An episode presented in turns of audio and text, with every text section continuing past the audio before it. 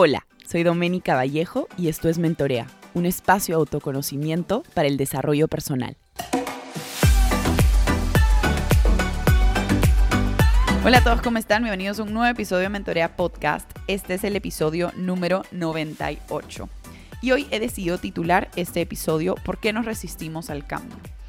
Creo que como seres humanos estamos acostumbrados a la certeza, definitivamente. Estamos acostumbrados a todo lo que nos parece familiar, estamos acostumbrados también a que de cierta forma sepamos qué acciones van a tener qué consecuencias.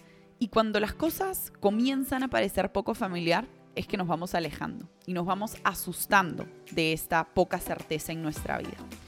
Sin embargo, si no aprendemos a salir de la zona de confort constantemente, no vamos a crecer y nos vamos a quedar siempre en este modus operandum, probablemente de víctima, probablemente de no crecer, de no contribuir, de tener las necesidades básicas como que al mínimo, ¿no? Es importante el cambio en nuestra vida.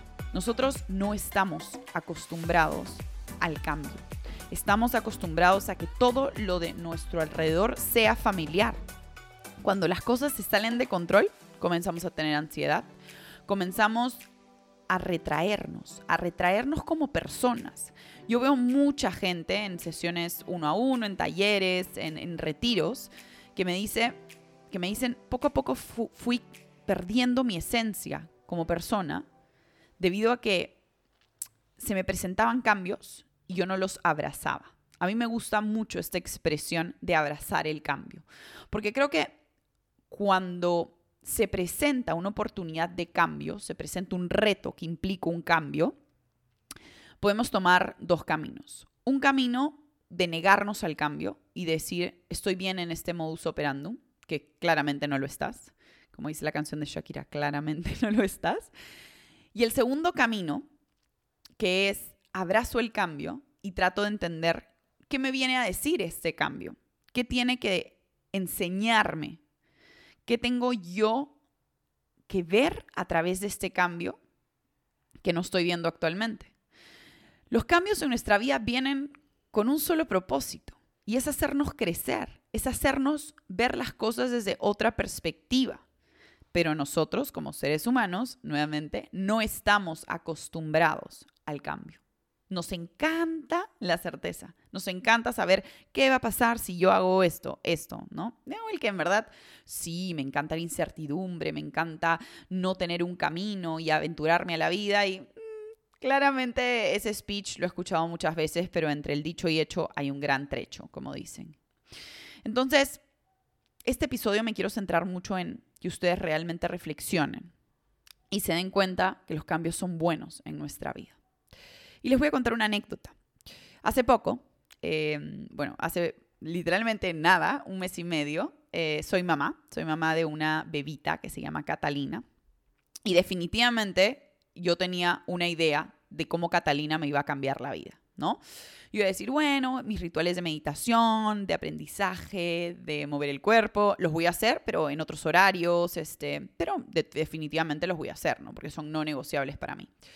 El primer mes ha sido agotador. No estoy no he estado lista para ningún cambio que Catalina ha traído en mi vida, ¿no? yo creía tener certeza sobre las cosas, creía poder tener todo controlado, como que le voy a dar de lactar y luego ya va a dormir y luego yo voy a trabajar un poquito y luego ya se va a despertar y luego me voy a ir al gimnasio o voy a salir a caminar o voy a escribir en el diario, voy a meditar. Claramente no estaba lista para lo que se me venía. Creo que te imaginas a veces cómo podría ser un cambio, pero tienes que tener mente abierta a saber que probablemente no se vea como crees que se ve. Y esa lección me ha traído Catalina este mes y medio.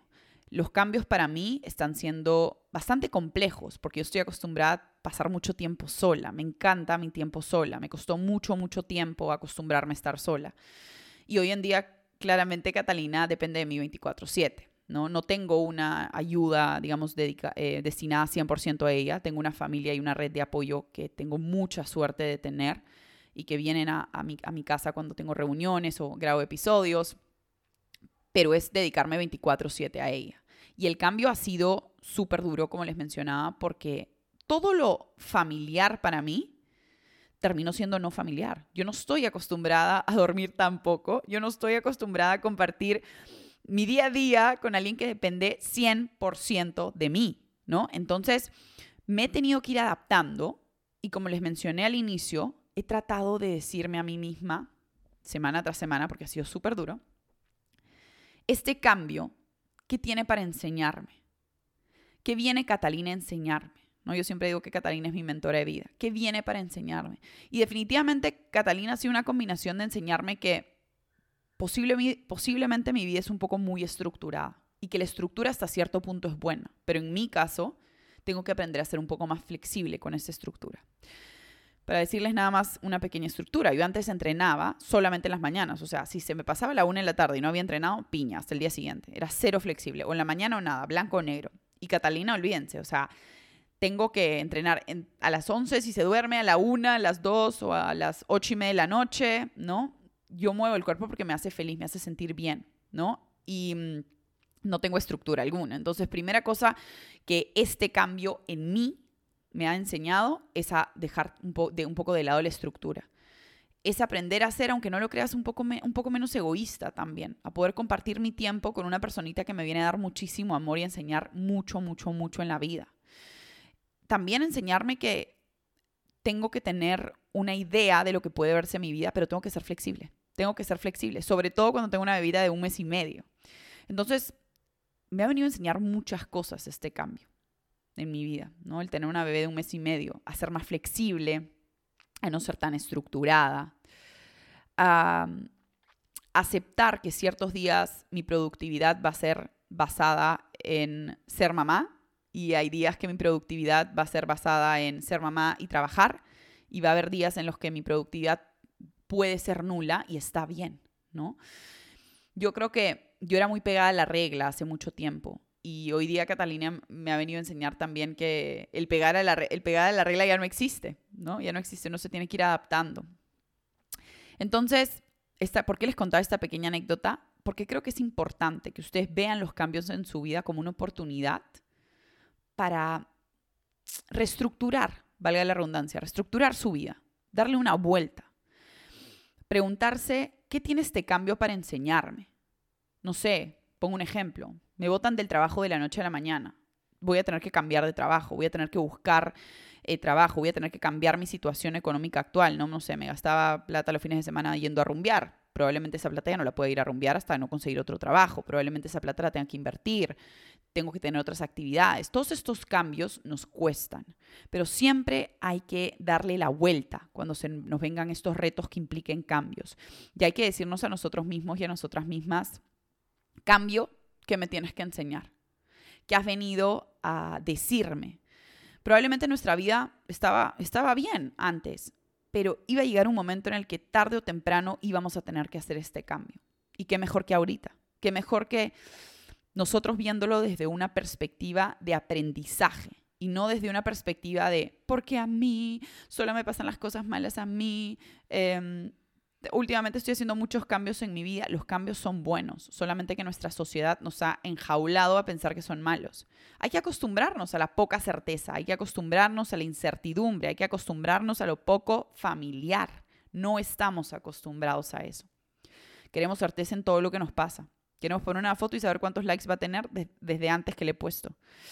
Vamos a, queremos saber, por ejemplo, qué vamos a hacer el fin de semana siendo lunes o martes, ¿no? Entonces, acostúmbrense un poco más a estos cambios y vean cada reto en su vida como una oportunidad de cambio. Me gustaría cerrar este episodio dejándoles dos preguntas. Lo primero, si estás pasando por algún reto que implica un cambio en la actualidad o hace poco, pregúntate lo siguiente. Primero, ¿qué me tiene que enseñar este cambio en mi vida? ¿Qué me viene a enseñar? Qué cosas voy a tener que cambiar, modificar, pero voy a terminar aprendiendo mucho de mí misma o de mí mismo. Y segundo, ¿cómo me voy a dar cuenta que este cambio me ha venido a enseñar cosas buenas?